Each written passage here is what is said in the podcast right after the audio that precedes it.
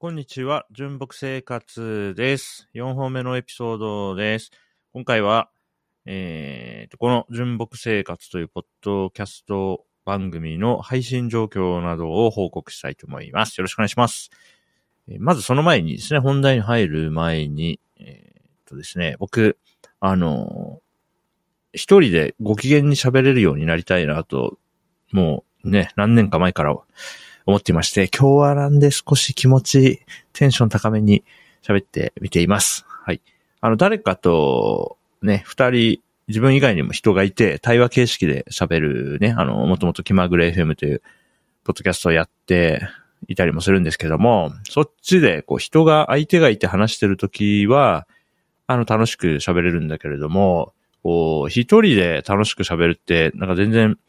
別のスキルだなとね、思ってですね。ね、ちょっと、あの、油断すると僕は一人喋りの時にややテンションが低くなるなというのを実感したので、はい。うん、ちょっと、ニコニコやっていきたいなと思っています。はい。というのもね、あの一人喋りだけど、すごく楽しそうに喋る人っていうのが何人かね、僕が購読しているチャンネルでもそれをね、上手にやってる人がいてね、なんかね、やっぱこういう方が聞いてて楽しいなと思うのでね、うん、だから一人でも相手がいるかのように、まあなんていうのかな、リスナーさんがこう目の前にいると思って喋るとかやったらいいのかな。はい。そんな感じの意識を持ってやってみようと思ってます。まあもうちょっとね、すでに硬い感じがしますけど、まあまあまあ、いきなりうまくはできないと思うのでね、そういう意識を持ってやり続けてみたいと思います。はい。で続いて、今回の本題の配信状況の話ですね。はい、リスン、えっ、と、このリスンという、えー、ポッドキャストプラットフォーム上にオリジナルのファイルをアップロードして、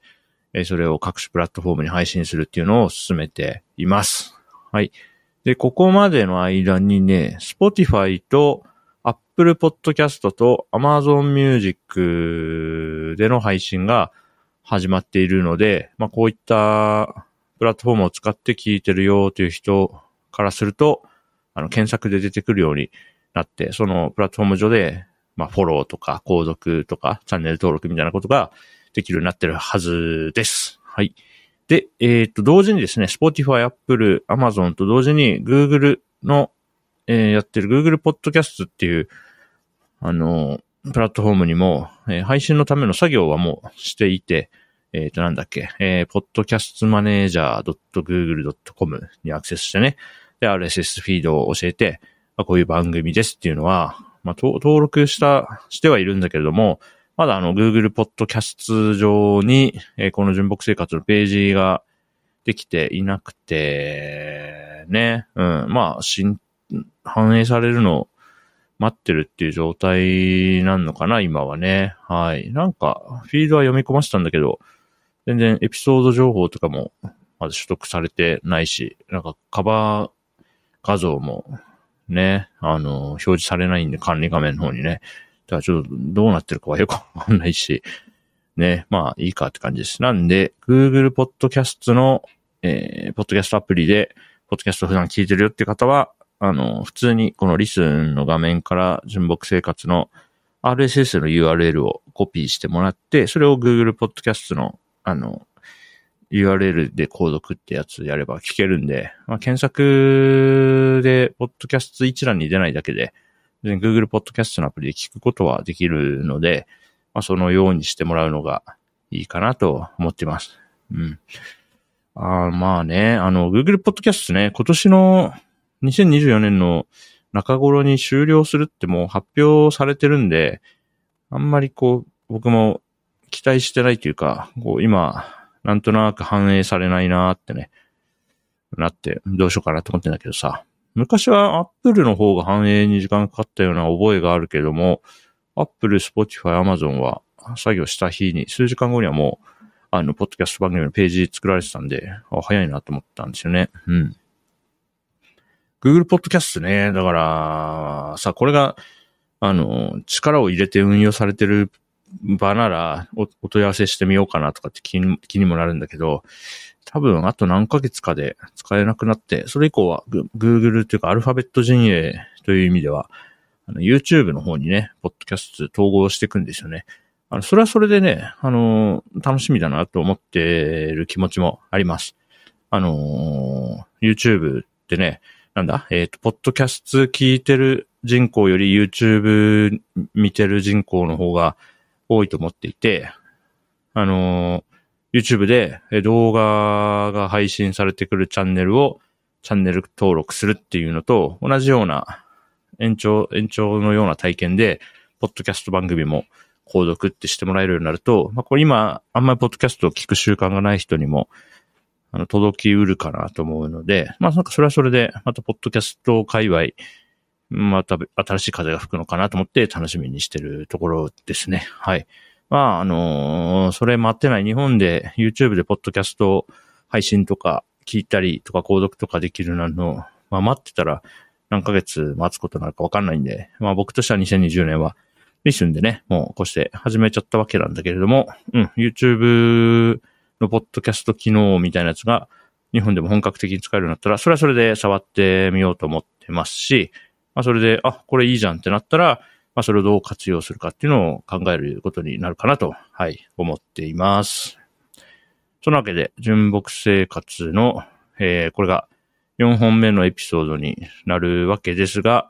えー、この時点で、まあ、RSS は最初からあったので、RSS を登録して聞いてる人はこれまでも聞けてたと思いますし、また、リスンのね、えー、ウェブアプリケーション上でポッドキャスト聞いてる人も、まあ、これまで通りお楽しみいただけるかなと。加えて、Spotify、えー、Apple Podcast、Amazon Music のクライアントアプリで聞いてたような人には、えー、なんか、あの、身近になったのかなと思いますんで、そのお知らせでした。細かいね。あとね、録音ね、あのー、この純木生活は、リスンのえー、っと、え、なんだ、録音機能をブラ使ってるんで、ブラウザーだけでやってます。なんで、なんか音声ファイルみたいなのをまず取って、それをリスンにアップロードしてっていう二段階右折はやってなくてですね、もういいきなり、はい、あの、リスン上で録音して、で、ラウドネスのノーマライズとノイズフィルターも使わせてもらって、えー、なるべく最小コストでカジュアルにやっていきたいなと思ってるんで、そんな感じでやってます。なんで僕の方でね、なんか BGM 入れたりとか、そういうこだわりは一切やなくて、それをやり出すと、